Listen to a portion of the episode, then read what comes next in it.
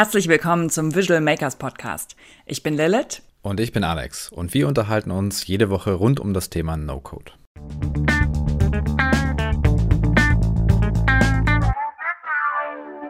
Wir freuen uns heute, Jonas Arlet in unserem Podcast begrüßen zu dürfen. Jonas ist selbstständiger User Interface und User Experience Designer und neben seinem Arbeitsalltag unterstützt er gleichzeitig noch angehende Designer beim Einstieg in die Selbstständigkeit. Jonas, herzlich willkommen. Wir freuen uns, dass du dabei bist. Danke für die Einladung. Jonas, magst du so ein bisschen was über dich erzählen? Wer bist du und was machst du? Ja, gerne. Also, mein Name ist Jonas Arlet, ich bin 32 Jahre alt und ich arbeite mittlerweile seit ja, zehn Jahren selbstständig als Webdesigner und äh, mittlerweile ja überwiegend für mittelständische Kunden, kleine äh, Unternehmen und helfe denen überwiegend eben Umsatz und Aufmerksamkeit über ihre Website zu steigern. Also mein Bereich ist schon eher so der Webbereich und ja, seit 2015 habe ich dann auch angefangen, so regelmäßig auch Content zu produzieren. Das heißt, damals ging das mit dem Blog los, äh, ging dann 2016 über in den Web- und Design-Podcast, den ich gestartet habe. Und seitdem muss man sagen, auch doch recht regelmäßig äh, versuche versuch ich da wöchentlich immer am Ball zu bleiben und neuen Content zu produzieren.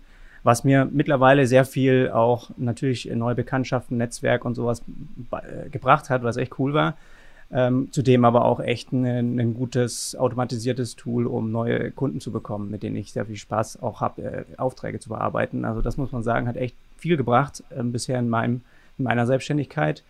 Aber ähm, ja, ging dann von dem, von dem Podcast über auch jetzt letztes Jahr in, in mehr Videoproduktion, habe ich einfach auch Interesse dran gefunden, bisschen mehr Webdesign-Tutorials aufzunehmen, habe dann ja auch überwiegend Webflow jetzt äh, Videos aufgenommen um eben auch so ein bisschen äh, auf meinen Online-Kurs aufmerk aufmerksam zu machen. Den habe ich jetzt 2020 im November veröffentlicht und da ähm, habe ich momentan richtig viel Spaß dran, einfach mich mit Webflow viel zu beschäftigen und das sozusagen anderen beizubringen und mein Wissen weiterzugeben. Und äh, das ist was, was ich dieses Jahr vermehrt auch machen will. Also ich habe mir so vorgenommen, nur noch so drei, vier Kundenprojekte zu machen dieses Jahr und der Rest wirklich dann zu versuchen, über ja, Content-Produktion, Online-Kurs ein bisschen mein Geld zu verdienen. Und momentan äh, sieht es ganz gut aus. Also ich war überrascht, wie viele doch ähm, ja, sowas äh, gerne machen und äh, auch Webflow lernen wollen. Also echt toll. Sehr cool. Das äh, freut uns besonders, weil wir sind ja auch so ein bisschen auf der Mission, äh, äh, No-Code in die Welt zu bringen und quasi zu zeigen, dass äh, das Tech etwas etwas Spaßiges, Schönes, ähm, Spielerisches auch sein kann. Und äh, Webflow ist ja ein super super Tool dafür. Ähm, kannst du uns ein bisschen erzählen, wie du, wie du ähm, Webdesign-Freelancer geworden bist? Und äh, hast du schon immer oder, oder arbeitest du nach wie vor ausschließlich mit, mit Webflow oder welche Tools benutzt du ähm, neben, neben Webflow noch? Mhm. Also als Freelancer habe ich eigentlich schon ziemlich früh auch nach der Schulzeit gearbeitet. Da habe ich damals einfach so lokalen äh, Bands, Künstlern geholfen, dann eine, eine Website aufzubauen und habe dann im Austausch bin ich zu den Konzerten umsonst gekommen. Da bin ich, habe ich so ein bisschen angefangen, eigentlich überhaupt äh, in die, bin ich so in dieses digitale Website-Design ähm, und so Umsetzung halt äh, reingekommen. Damals gab es sowas wie No-Code-Tools, aber noch nicht. Also da hat man noch mit Tabellen irgendwie versucht, irgendwas zusammenzuschnipseln, dann hat es funktioniert. Und das war aber zu einem Zeitpunkt, wo ich dann gewusst habe, okay, eigentlich müsste ich mal das irgendwie nochmal professionell lernen. Wenn ich das wirklich angehen möchte, dann wäre es doch cool, wenn ich das irgendwie mal in der Agentur lerne, wie diese Prozesse wirklich professionell ablaufen. Und ähm, habe dann hier in Hamburg äh, bei, bei Jung von Matt eine Ausbildung gemacht, verkürzt in zwei Jahre. Und danach, also muss man, muss ich auch zugeben, habe mir viele äh, coole Sachen dort abschauen können, weil da auch echt starke Designer auch gearbeitet haben, habe ich viel gelernt in der kurzen Zeit. Und danach äh, habe dann einfach wieder weiter selbstständig gearbeitet. Und äh, dann bin ich halt überwiegend ja im, im Website-Bereich, habe auch so ein bisschen selbst die Programmierung mir angeeignet, bin da aber doch schnell auf so ein Level gekommen, wo ich gemerkt habe, um, da kann ich irgendwann meine Ideen nicht, nicht mehr so wirklich umsetzen, selbst mit, mit Code, also mit handgeschriebenem Code. Ähm, und trotzdem waren meine Ideen und das, was ich als Designer aufs weiße Artboard bringen wollte für die Kunden, das war quasi schon ein Schritt weiter wie das, was ich als Programmierer konnte. Und da habe ich halt dann sozusagen einen Cut gemacht, habe dann gesagt, hey, ähm, ich arbeite jetzt äh, immer noch selbstständig, aber rein visuell, also als Designer, habe da also angefangen, viel mit externen Entwicklern auch zusammenzuarbeiten und nur hier und da meine eigenen Sachen einfach noch äh, programmiert. bis dann halt irgendwann äh, Webflow sozusagen um die Ecke gekommen ist. Dann bin ich jetzt wieder ein bisschen mehr in die Richtung geswitcht. Aber das war eigentlich so der Start, wo ich äh, als Webdesigner viel äh, als Freelancer dann gearbeitet habe für kleine, kleinere Projekte. Dann äh, aber ja, wurden sie einfach immer größer und mittlerweile ja, mein, mein, mein Kundenaufträge ist so, so sechsstelliger Umsatz im Jahr. Das heißt, da sind schon mittlerweile echt coole, große Unternehmen auch, die einem Vertrauen schenken. Aber ich glaube, dass es halt in den Anfängen war das damals komplett anders. Also da habe ich auch für ein paar tausend Euro Webseiten erstellt. Und das ist wirklich was, was, äh, ja, wo ich so äh, allen Bereichen einfach mal so ein bisschen mich ausprobiert habe und doch dann gemerkt habe, okay, vom, vom Design her, das was, was immer noch mein Hintergrund, was ich einfach sehr gerne mag. Und äh, das fand ich auch immer schon toll an Webflow, dass ich das dort auch weiterleben konnte. Und wie bist du ähm, so ein bisschen in den Bereich No-Code gekommen? Wie hast du, bist du auf Webflow aufmerksam geworden? Mhm. Also No-Code, also es ist natürlich durch eure Plattform, habe ich gemerkt, okay, wie viele Tools da es wirklich gibt und äh, was für welche ich da auch schon ver verwendet habe, ohne es zu wissen, dass das jetzt unbedingt No-Code-Tools sind. Aber ihr habt natürlich recht, da gibt es wahnsinnig viele auch. Und ich habe jetzt für meinen Blog zum Beispiel auch schon lange ähm, Mailchimp oder sowas benutzt, ja.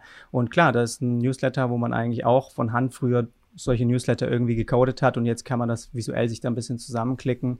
Und ähm, klar, solche Sachen habe ich auch verwendet. Aber sonst im Prinzip war es wirklich dadurch, dass ich mein Hintergrund mehr eben visuell ist und ich sehr grafisch eben gearbeitet habe, ähm, war es so, dass ich auch in, in den letzten drei, vier Jahren viel auch, als es jetzt noch nicht so mit Webflow war, dass ich auch viel Prototypen gebaut habe. Also zum Beispiel mit Flinto. Das ist was, ja, heutzutage glaube ich jetzt nicht unbedingt ein Tool, den noch äh, viele für Prototypen verwenden, aber es ist ein bisschen mehr advanced, wie jetzt irgendwie nur Click-Dummies zu erstellen. Und da habe ich auch gemerkt, wie viel Spaß mir das macht, Sachen zu animieren und auch wirklich klickbar zu machen. Und damals habe ich auch viel für Lufthansa Technik noch gemacht. Das heißt, da haben wir auch viel so im ja, im Bereich User Interface Design gearbeitet, irgendwie mal so ein Prototyp als App sozusagen zusammengebaut, der dann auf einer Messe bedien bedienbar gemacht wurde und sowas. Und das war sozusagen alles immer oh, also ein bisschen fake, sage ich mal. Nach vorne hin hat man ein paar Sachen halt gezeigt, wie es sein könnte.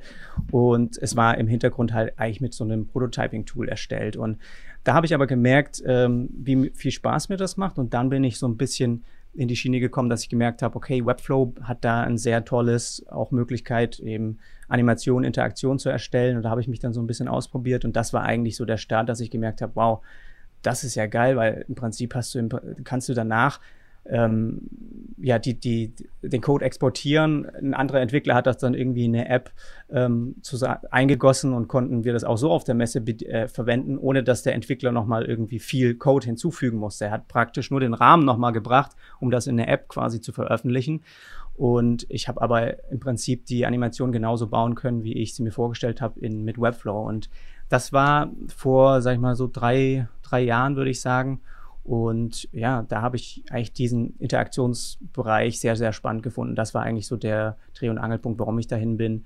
Und ich glaube, das ist auch bis heute das, was ich mitunter noch am stärksten finde, weil es einfach wahnsinnig schwer war, auch wenn ich äh, im Webdesign-Bereich, sage ich mal, für Kunden, wo ich auch, auch heute arbeite ich noch manchmal rein als Designer für, für Kunden und die haben dann ihre Entwicklungsagentur, die dann meine Designs umsetzen. Und es ist für heute immer noch total schwierig, den eigentlich zu erklären, wenn man bestimmte Animationsbereiche haben will, wie die, wie die sich aufbauen sollen oder was man dort zeigen möchte. Das ist unheimlich zeitaufwendig und echt auch anstrengend manchmal, ähm, weil es einfach viel einfacher wäre eigentlich aus der Designersicht, das so wie man es im Kopf hat, direkt auszuprobieren. Und das habe ich halt gemerkt, ist halt in Webflow für mich jetzt eben möglich geworden und ähm, versuche das halt eigentlich, glaube ich, da auch in jedem Projekt äh, immer mehr zu integrieren, dass das halt wirklich so ein besonderes Merkmal wird, dass das halt, ja, sage ich mal, die, die Website auch besonders macht, ja, anders macht wie jetzt äh, andere Unternehmenswebseiten oder äh, Wettbewerbswebseiten von meinen Kunden.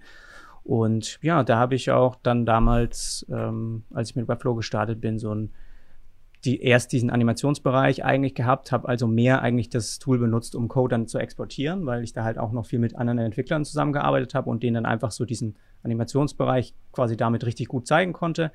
Und dann habe ich irgendwann mal gesagt, auch ja, probiere ich das Webflow CMS einfach mal aus. Da habe ich bei so einem kleinen Kundenprojekt einfach mal geguckt, wie das so funktioniert und habe da dann auch Gefallen dran gefunden. Und dann habe ich gedacht, hey, das Tool, äh, das, das hat Power, da, da baue ich mal drauf auf und bin dann immer mehr eingestiegen und mittlerweile, ja, habe ich da schon einige Projekte mit jetzt umgesetzt, ja. Und wie ist es bei deinen Kunden? Ist Webflow bei denen hauptsächlich bekannt oder musst du da noch Überzeugungsarbeit leisten, damit die auf so eine Plattform umsteigen? Hm. Also bekannt, sag ich mal, ich glaube noch keiner von denen, äh, Unternehmen, die jetzt, äh, für die ich jetzt eine Website erstelle, haben Webflow bisher gekannt. Das muss ich schon zugeben. Das war noch nicht so. Also es ist durchaus so, dass Leute jetzt auf mich zukommen, aber ich glaube, es liegt daran, dass ich eben Webflow-Content produziere und nach außen bringe, die dann sagen, wir, wir suchen eigentlich genau jemand, der da Expertise hat und deswegen kennen sie es schon. Und dann schicken sie mir eine Projektanfrage und kennen schon Webflow. Aber die sind über das Thema auch auf mich gekommen. Aber die Unternehmen, sag ich mal, die, also so ein mittelständisches Unternehmen, mittelständisches Unternehmen, für das ich gerade arbeite, ähm, die, die kennen Webflow nicht und im Prinzip ist das denen, muss ich aber auch ehrlich sagen, erstmal total egal. Was die am Ende wollen, ist, dass ihre Mitarbeiter halt einfach die, die Website editieren können und manchmal braucht es dann vielleicht hier und da mal muss man einfach mal was zeigen, ja, wie das so funktioniert, falls sie das doch, falls man merkt auch in einem ersten Gespräch, dass sie das interessiert oder dass das ein wichtiger Punkt ist bei denen, dass das CMS irgendwie gut gewählt ist, ja, dann zeigt man denen mal ein paar Sachen, die man schon damit erstellt hat und lockt sich einfach mal ein und zeigt denen, wie toll das eigentlich ist oder wie einfach sich auf der Website Sachen einfach Textboxen reinzuklicken, was umzuschreiben oder ein Bild zu ersetzen. Und im Prinzip hat man sie da oft schon, weil die das toll finden, einfach sich nicht in so ein komisches äh, Backend von so einem komplizierten CMS einzulocken. Und das ist eigentlich, eigentlich was da so richtig Überzeugungsarbeit muss ich da gar nicht wirklich leisten. Meistens vertrauen die einem da doch. Also ich glaube, das ist einfach so, wie wenn du in ein gutes Restaurant gehst und äh, willst dann äh, die, die beste Pizza in Hamburg bestellen, dann fragst du auch nicht, mit was für Ofen macht ihr denn das jetzt so. Dann macht ihr das so, wie ihr es am besten drauf habt. Und klar spielt es hier und da eine Rolle, wenn man Entscheidungen treffen muss, wie, weiß ich nicht, äh, einfach von den Funktionen her, ja, kann das bestimmte Sachen liefern, die der Kunde braucht, irgendwie eine Mehrsprachigkeit zum Beispiel, ja, dann muss man schon ein bisschen abwiegen oder sowas wie ein Login-Bereich, ja, da habt, habt ihr ja auch auf eurer Plattform Member Stack zum Beispiel, wo man halt einfach sagen muss, manche Sachen kann Webflow noch nicht von Haus aus und das muss man natürlich dann offen auch äh, überlegen, diskutieren und trotzdem war es bisher kein Problem und äh, ja, habe ich bisher immer als, als sehr gut befunden, auch gerade für die Mitarbeiter, die letztendlich die, Web, äh, die Website dann bearbeiten, auch für die Kunden. Gibt's da ähm, manchmal noch Probleme, also das Thema Tech-Ownership, da ist ja bei No-Code oft die Diskussion, ähm, ob man bei No-Code-Tools quasi zu sehr von der Ownership über den Code abgibt. Also was ja oft der Kritikpunkt an, an No-Code generell ist, ähm, wo dann der Webflow auch reinfallen würde, ähm, ist, dass einem der Code den hat man ja quasi, also den schreibt mhm. man ja zu Teilen selber ähm, mhm. und inwiefern ähm, dieser Code dann einem gehört, wenn man jetzt größere Produkte beispielsweise mit ähm, oder Web-Apps oder sowas baut. Mhm. Ähm, genau, und da ist oft die Kritik, dass mit No-Code-Tools, dass man, dass man da zu viel davon abgibt. Ähm, ist das irgendwie Thema bei, bei deinen Kunden? Habe ich so noch nie drüber nachgedacht und ehrlich gesagt meine Kunden jetzt auch noch nicht. Also es ist bei mir persönlich ist es so, also ich zum Beispiel, ich rechne nicht nach Stunden ab. Das heißt, ich so, bin immer auf der Suche nach einem Werkzeug, das mir irgendwie hilft, meine Prozesse effizienter und zu machen, ja, und Sachen zu optimieren. Und wenn ich das gefunden habe, wie zum Beispiel in Webflow und merke, okay, damit kann ich viel schneller zu einem Ziel kommen, dann kann ich im, im Endeffekt immer noch einen ähnlichen Preis verlangen für, für die Arbeit, die ich mache, kann aber schneller das quasi abschließen. Und in dem, in dem Fall habe ich einfach mehr Profit dann gemacht. Und das ist halt so, wo ich dann denke, okay, da ist, hilft mir einfach ein Werkzeug, ähm, das, das besser zu machen wie davor und ähm, nimmt mir vieles ab und da ähm, vertraue ich letztendlich bei, bei Webflow, vertraue ich dem Unternehmen dahinter auch total. Also es ist jetzt nicht so, dass ich da denke, dass die auch mit dem Code oder mit der Website, die letztendlich, muss man ja auch zugeben, immer noch bei denen äh, auch zum Beispiel gehostet ist, ja, oder auch, ähm, klar kannst du den Code exportieren, aber am Ende läuft das alles über ihren Designer, über ihren, ähm, ihr Server, die sie aufgesetzt haben und wer weiß, ob jetzt morgen vielleicht dieser Designer nicht mehr da wäre oder sowas. Ne? Natürlich gehört dann großes Vertrauen dazu, aber so direkt habe ich da auch noch nicht drüber nachgedacht, wie, wie du das jetzt angesprochen hast. Es ist schon interessant, äh, das mal ja, sich ein bisschen genauer zu überlegen, auch gerade wenn man sagt, okay, auch als Designer, als Künstler vielleicht, dass man bestimmte Rechte auch hat an dem, was man eigentlich erschafft. Ne? Da könnte man es auch so ein bisschen vergleichen. Und äh, ist schon was dran, aber ich glaube nicht unbedingt, also es ist was, was mich wahrscheinlich eher, ich, ich würde mich davon jetzt nicht unbedingt auf abhalten lassen, irgendwas zu nutzen oder sowas. Und bisher Probleme gab es von Kundenseite da auch jetzt noch nicht. Naja. Ja, ja, verstehe ich. Also ich habe mich auch immer gefragt, ob das nicht bei anderen Sachen dann genauso ist. Also je nachdem, äh, wo man es hostet und mit welchen Datenbanken man arbeitet, ist man dann ja mhm. genauso ähm, äh, äh, dependent. Ähm, wie heißt es denn auf Deutsch? Abhängig, ja. genau. mhm. äh, abhängig davon. Ähm, genau, ja. Ähm, ich fand es auch ganz interessant, wo du eben gesagt hast, äh, dir war ja nicht so klar, also du hast erst bei, bei unserer Plattform gemerkt, was da sonst noch alles an, an No-Code-Tools quasi kommt. Ich komme äh, ich komm aus dem Automatisierungsbereich und äh, habe angefangen in meiner ersten Company mit, ähm, mit Zapier zu arbeiten und wusste damals aber halt noch nicht, dass es No-Code gibt ähm, und habe quasi so eine ähnliche, ähnliche Journey, was, was das Thema No-Code angeht, dass ich dann erst entdeckt habe, ah, oh, da gibt's ja noch viel mehr und es gibt auch tausend Sachen, die zu No-Code gehören ähm, die, äh, die wir schon nutzen, wo ich gar nicht wusste, dass es No-Code ist. Ähm, und dass es halt eine unglaublich unterstützende Community ist, also wo es auch wirklich, wo viele von dieser No-Code-Community wirklich geben wollen und ihr Wissen weitergeben wollen. Ähm, und du machst ja auch dein, hast du eben schon angesprochen, deine, deine Tutorials. Ähm, äh, wie wie kam es dazu? Was machst du äh, in diesen Tutorials? Willst du darüber ein bisschen erzählen? Mhm. Ähm, es ist im, im, Prinzip, man sucht immer so ein bisschen, gerade wenn man jetzt versucht, auch äh, Inhalte zu produzieren, die andere weiterbringen, die Erfahrungen zu teilen. Ich mache den Podcast immer noch unheimlich gern und das ist auch was, was ich, was ich glaube ich, äh, ja mittlerweile, was ich ein bisschen äh, in meinen Alltag quasi reingepflanzt hat, dass ich einfach einen Tag habe, wo ich dann Podcasts aufnehme. Aber ich habe einfach gemerkt, dass dieses, dass, dass ich eben mit Webflow oder mit, D, dass es eigentlich, wenn man mal ehrlich ist, total einfach ist heutzutage, eine Bildschirmaufnahme zu starten, etwas zu zeigen, das man eventuell gerade bei einem Kundenprojekt umgesetzt hat und damit anderen weiterzuhelfen. Ja, und der, der Mehrwert, der dadurch aber zurückkommt, ist so viel größer wie der Aufwand, das eigentlich zu machen, dass, dass ich einfach da so Spaß dran gefunden habe, weil man muss sich auch vorstellen, es gibt halt diese eine Seite, dass man für Kunden arbeitet und klar, dann bekommt man eine Bezahlung und das braucht man, das ist unheimlich wichtig, um selbst auch zu wachsen und um überhaupt dann äh, die Familie zu ernähren. Aber auf der anderen Seite sind so Sachen dann, wenn ich irgendwie kostenlos irgendwelche Tutorials wöchentlich auf YouTube veröffentliche, dann ist da einfach wahnsinnig viel auch was an Feedback zurückkommt und an Dankbarkeit von anderen Leuten, was auch im Prinzip eine Art von Bezahlung ist, wo, wo mir einfach total, sage ich mal, mich pusht, einfach immer wieder was Neues zu machen und weiterzumachen. Und da, ähm, das war also einfach für mich jetzt eine, ein, ein weiterer Schritt, glaube ich, in diesem Prozess, äh, Content zu produzieren. Man, es ist immer leichter, sage ich mir, erstmal in Textform Gedanken aufzuschreiben, zu veröffentlichen. Irgendwann startet man seine Stimme vielleicht mal zu zeigen. Das war bei mir im Podcast. Ähm, und dann, ich glaube, ich so die, die Kür von allem ist einfach auf Video sich auch aufzunehmen und Sachen dann dort äh, zu, zu präsentieren. Und das ist einfach das, was wo, mein, wo ich momentan angelangt bin und es macht mir einfach momentan Spaß. Und ich versuche da halt einfach so ein bisschen mehr eine Community aufzubauen, auch im, im YouTube-Umfeld, weil einfach doch sag ich mal, Webflow als Thema visuell äh, besser zu zeigen ist über Videos wie jetzt äh, im Podcast. Und da habe ich jetzt halt ähm, ja auch mit dem Online-Kurs dann gedacht, hey, da habe ich so viele Fragen auch immer über den Podcast bekommen, wo ich auch hier, hin und wieder über Webflow geredet habe, wie ich dann dies und jenes mache und auch von, von vielen Print- und Grafikdesignern und Designerinnen, die halt einfach eigentlich im Webdesign starten wollen und wie soll man das heutzutage am besten machen und dann denkt man halt irgendwann mal, okay, jetzt mache ich da einfach, nehme ich diesen Prozess mal auf, wie ich mit Kunden da arbeite. Und das war mir wichtig, dass das einfach so ein bisschen mehr so ein handfester Prozess ist, wo man wirklich eigentlich als jemand, der es gar nicht kann, ja, der wirklich rein vielleicht auch als Grafikdesigner arbeitet, wirklich dazu sagen, hey, Code und Programmierung, das ist, da habe ich bisher, will ich gar nichts eigentlich mit anfangen, sondern ähm, will trotzdem gerne aber mal ähm, meine Layouts selbst umsetzen und nicht mit, mit Entwicklern immer arbeiten, der eigentlich genau es gibt, glaube ich, viele, die einfach äh, ja das kennen, dass es auch anstrengend sein kann, die ganzen Sachen immer aufzubereiten für responsive und so weiter.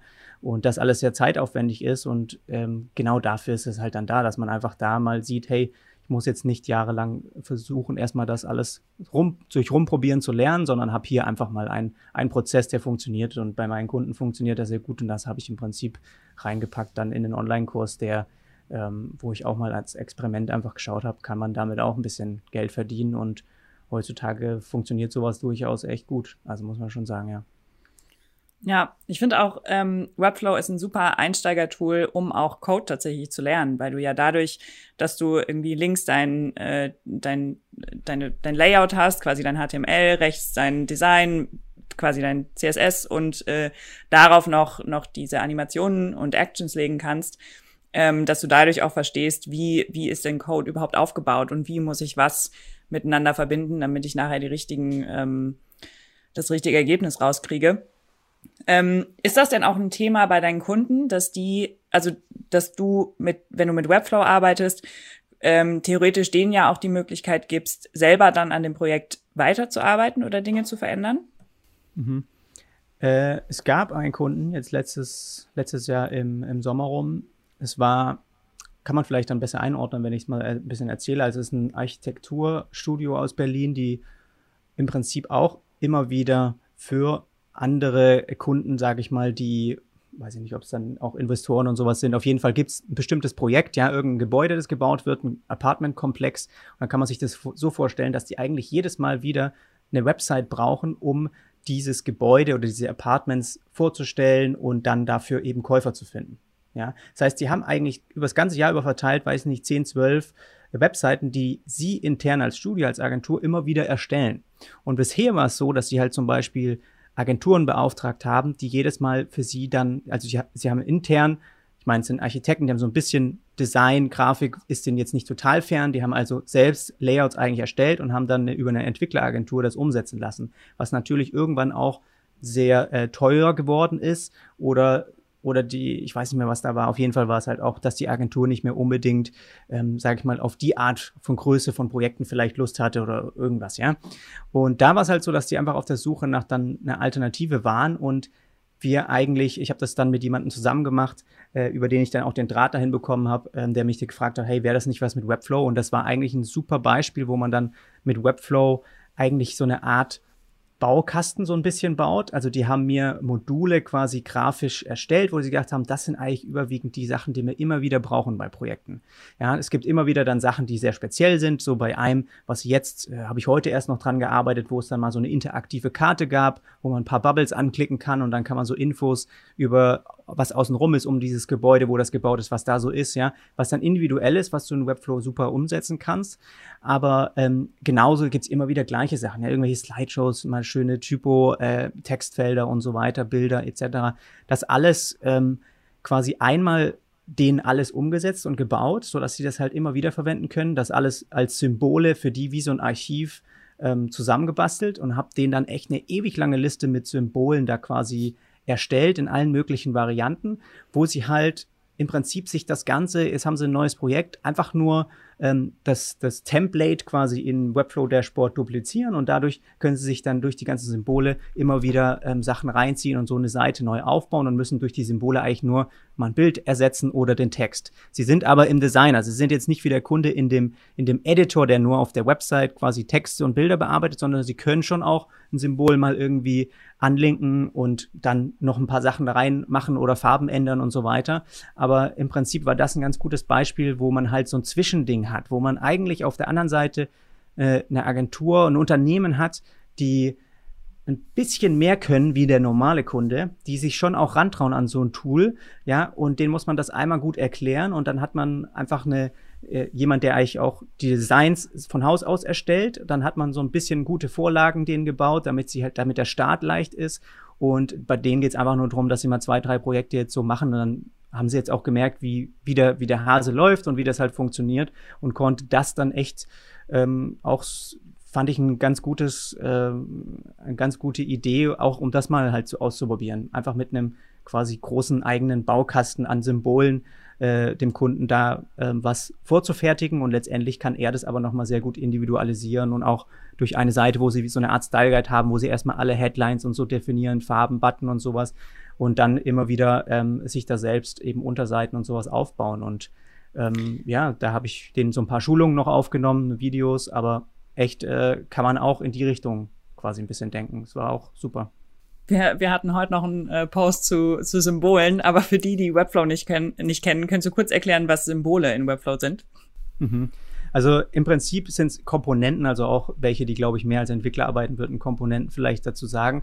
Das heißt, man kann sich am besten vorstellen, wenn du jetzt eine Navigation hast, ja, eine Navigation wandelst du auf jeden Fall zum Beispiel in ein Symbol um, weil diese Navigation sehr wahrscheinlich auf allen anderen Unterseiten auch wieder oben vorkommt. Das heißt, es sind eigentlich Elemente, die wiederkehrend sind auf der Website, die können aber neuerdings auch unterschiedliche Inhalte haben. Ja, also man kann ein Symbol zum Beispiel ähm, aus irgendwie einer, einem Testimonial machen. Der Testimonial sieht eigentlich vom Aufbau her immer gleich aus, aber der Text und das Bild zum Beispiel von dem, ähm, der das gesagt hat, ist eben anders. Ja, und dann kannst du zwei Sachen austauschen, aber im Prinzip bleibt der Aufbau immer gleich. Und der Vorteil ist einfach, wenn du dann irgendwann mal entscheidest, ach, unter das Testimonial will ich doch jetzt noch irgendwie einen Link zu seiner Website haben, dann hast du Auto sofort auf jedem, wo du das Symbol eingesetzt hast, eben auch diesen Link platziert und musst nicht überall nochmal neu reingehen. Super starker Produktivitätshack auf jeden Fall. Ja. Hm, würdest du jedem Webdesigner empfehlen, sich mit Webflow auseinanderzusetzen? Ich würde mich, ich würde auf jeden Fall empfehlen, mich äh, sich mit vielen Tools auseinanderzusetzen und Webflow ist definitiv eins, das man sich mal anschauen sollte, wenn man in dem Webbereich arbeitet, weil ich glaube, was ich in den letzten Jahren gelernt habe, ist, dass es dass es nicht nur das eine richtige Tool gibt. Das ist, man sollte sich auch nicht festbeißen und nur immer mit den gleichen Sachen arbeiten. Aber ich glaube, es liegt dann eben, auch gerade wenn man in Bezug auf Kundenarbeit und wenn man sich zusammen an den Tisch setzt und sich anhört, was, wo die Probleme sind, für die eine Lösung erarbeitet werden muss, dann kommen oft ganz unterschiedliche Werkzeuge mit zur Sprache oder die man einsetzen könnte. Die müssen den Kunden erstmal gar nicht interessieren, aber für sich selber oder für das Team, das daran mitarbeitet, wo man einfach abwägen muss, was ist das Beste, was bringt den Kunden am besten jetzt ans Ziel für, für diese Her Herausforderung oder die Aufgabenstellung, die da ist. Ja. Und was kann man da am besten anwenden? Und ich glaube, dass das habe ich auch vorhin kurz erwähnt, dass Webflow bestimmt nicht für alle meine Kunden bisher in der Vergangenheit genau das die Lösung gewesen wäre. Und deswegen gab es auch, gibt es auch jetzt, äh, habe ich erst wieder ein Projekt abgeschlossen, wo ich halt als Designer einen Online-Shop gemacht habe. Und für die, für das Unternehmen ist es halt einfach so, dass die ähm, einen Online-Shop eben ja haben wollen, der auf einem bestimmten System eben aufbaut, ja, oder dann doch mit WordPress gemacht ist, weil sie da den letzten Entwickler auch schon hatten und sowas. Und das ist kein Problem für mich, weil wenn sie da einfach schon drin sind und so, dann, dann ist es das Richtige für die. Und dann gibt's genauso eben Stärken, die ein anderes System ausspielt, wo man auch jetzt nicht gucken muss, okay, aber wie könnte man das jetzt mit Webflow machen, weil für manche Sachen ist es dann vielleicht noch nicht bereit.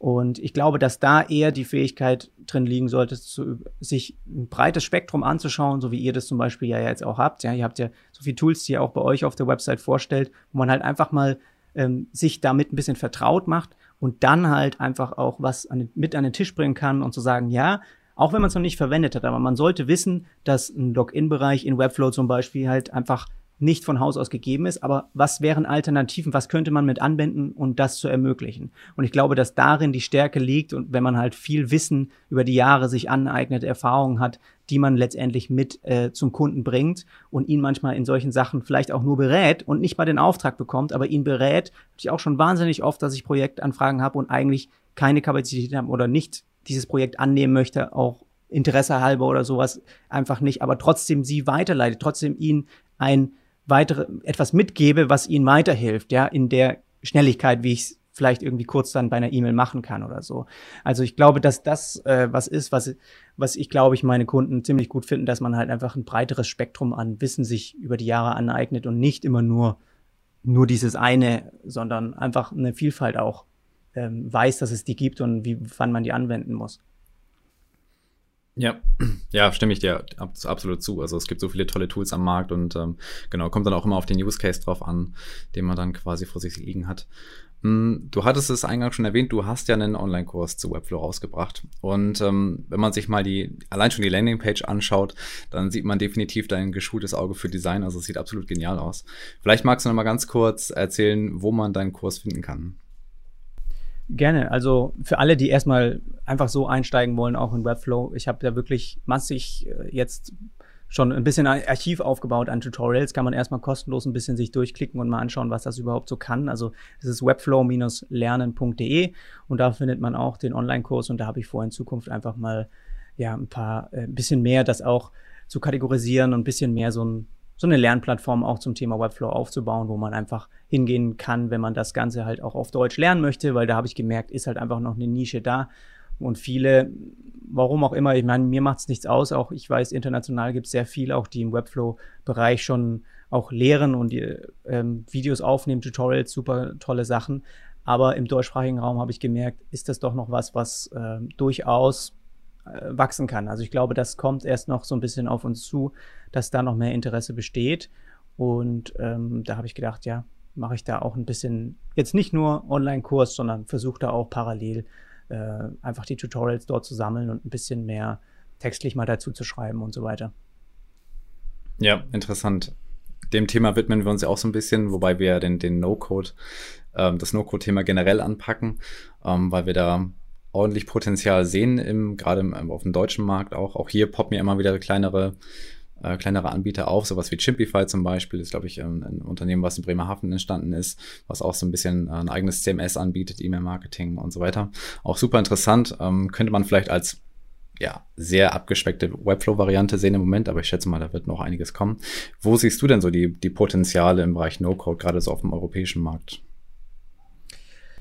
Ähm, ja, ich glaube, ich sehe auch ein bisschen ein Problem auch im europäischen Markt, weil wir halt, das ist eine Erfahrung, die ich jetzt gemacht habe, gerade auch mit, mit im Zuge des Online-Kurses, dass doch immer noch, ich weiß nicht, wo uns liegt, es ist halt einfach diese Datenschutzproblematik ist, ist wahnsinnig groß bei den ganzen Nutzern, die eigentlich wissen, es gibt bestimmte äh, Tools, die man nutzen kann.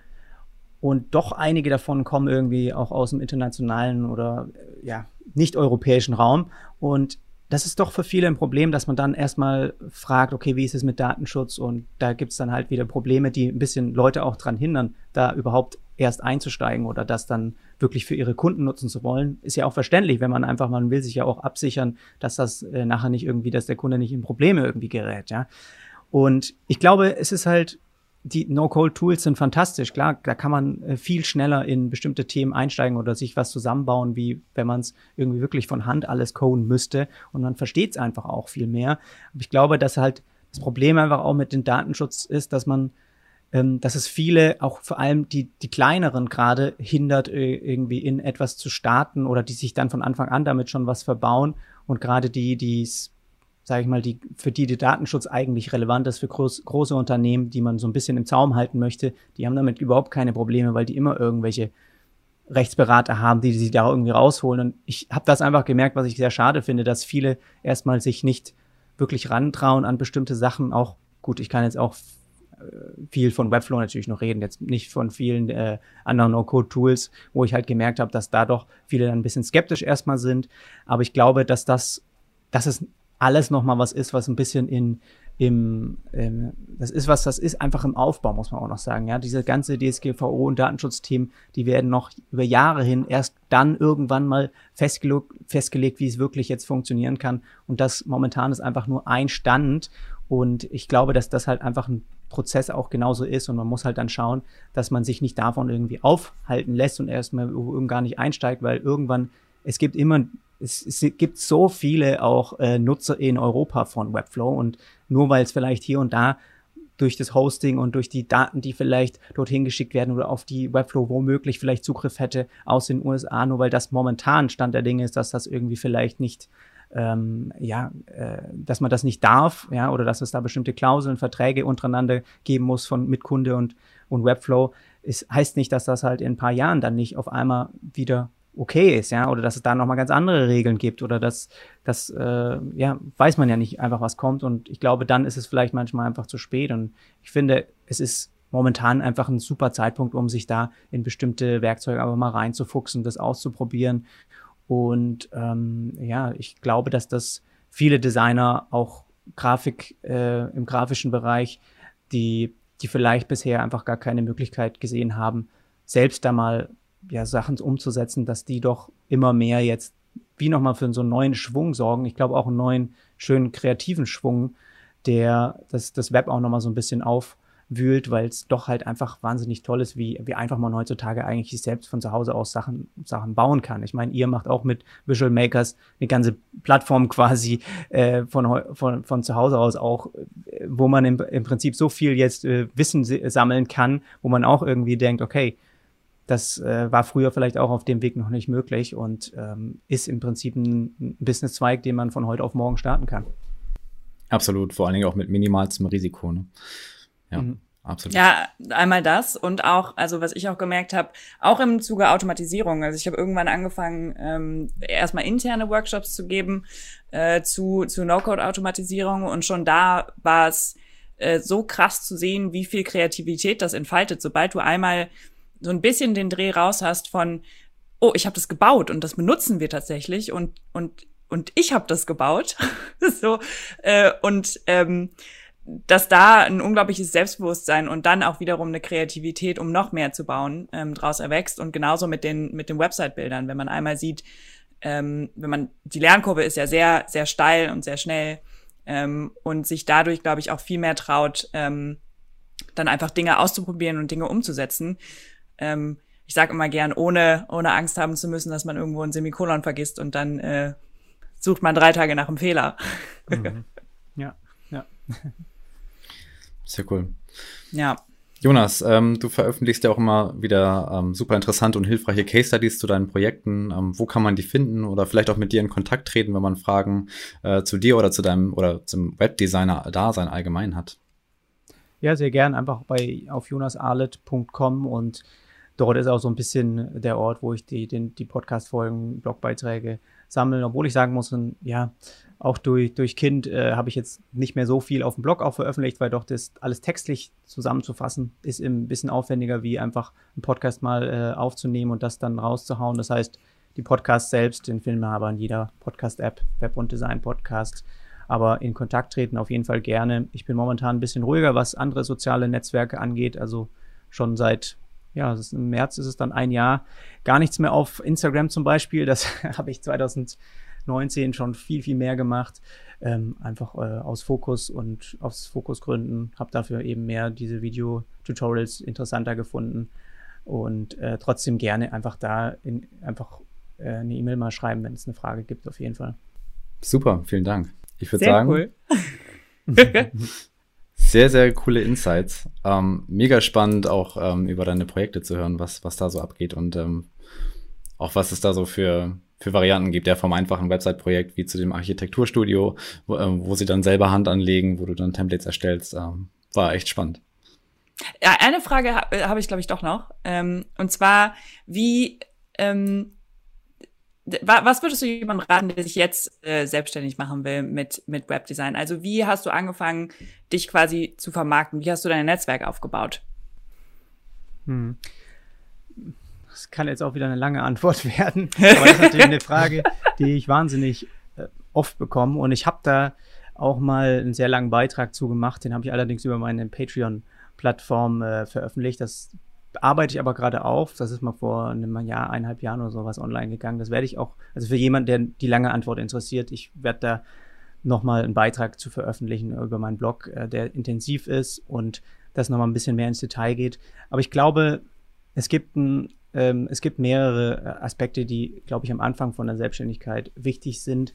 Und das ist einmal, dass man sich einen, einen guten ähm, Puffer an äh, erstmal er, erspart, sage ich mal. Äh, für mich ist es der Optimalfall wäre, dass du dich ein halbes Jahr im Voraus bezahlen kannst. Vorher würde ich nicht eigentlich in die Selbstständigkeit starten. Das heißt, da einfach schon äh, schauen, wie sind deine Ausgaben und dass du das parat hast, weil ich glaube, dass der Dreh- und Angelpunkt nachher ist, ob du eben gut mit Kunden oder die richtigen Kunden auch zu den richtigen Kundenaufträgen Ja sagst, ist einfach dass ähm, viele aus Geldnot, sage ich mal, zu bestimmten Kundenaufträgen ja, äh, ja sagen, obwohl sie das Projekt eigentlich gar nicht annehmen wollen oder es schlecht bezahlt ist. Und ich glaube, was halt ich gemerkt habe in den letzten Jahren, ist, dass Nein einfach dein unheimlich dein Freund ist. Also zu 90 Prozent von den Anfragen sage ich wahrscheinlich Nein, ja, weil es einfach nur ähm, bestimmte eine bestimmte Zielgruppe auch ist, die ich ja auch mit meinen Aufträgen wieder anziehen möchte. Und es sind Projekte mittlerweile, wo, wo ich einfach denke, okay, da sind so viele tolle Anfragen auch dabei, aber es spiegelt nicht das wieder, was ich in, wo ich in Zukunft hin möchte. Und ich glaube, dass da halt einfach diese, das ein großer Teil ist, dass man da eben anfängt, äh, sich zu überlegen, okay, wie kann ich dafür sorgen, dass man eben auch gerade am Anfang nicht ähm, man muss viel lernen, man muss da äh, schön äh, ausprobieren, das gehört alles dazu, auch mal hier und da was kostenlos machen, um weiterzukommen, ganz klar. Aber dass man halt einfach dieses dieses Geldproblem, was viele, dieses Sicherheitsproblem ist unheimlich, glaube ich, groß bei Leuten, die anfangen wollen. Und was das Netzwerk angeht, äh, ich war selbst jetzt nie wirklich der, der irgendwie viel rausgeht und dann ähm, Netzwerken tut, also wirklich in Person irgendwo. Ich habe das ein paar Mal gemacht, auch jetzt äh, mit, äh, wie heißt das, Meetups und sowas. Da bin ich mal ein paar Mal hingegangen, aber da finde ich es einfach sehr schwierig, Leute zu finden, die, sage ich mal, auf einem ähnlichen Level dann ist, wo man, wo man genauso, wo beide Seiten einfach genügend von rausbekommen.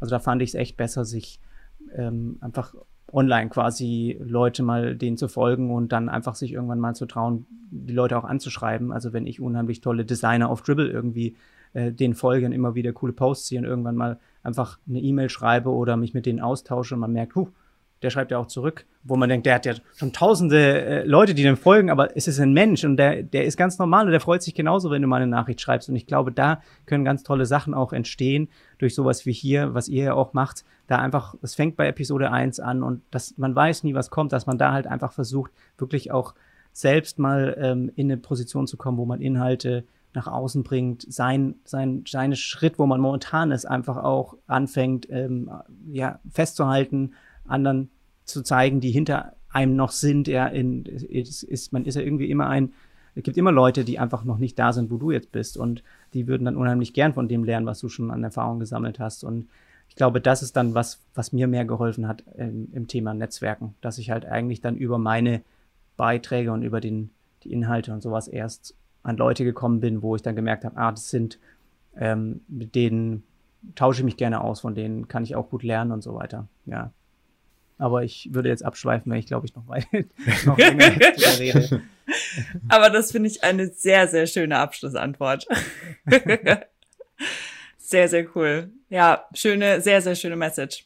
Äh, Jonas, wir haben uns total gefreut, dass du hier warst. Äh, das war echt eine sehr, sehr schöne Stunde mit dir. Total tolle, interessante Insights.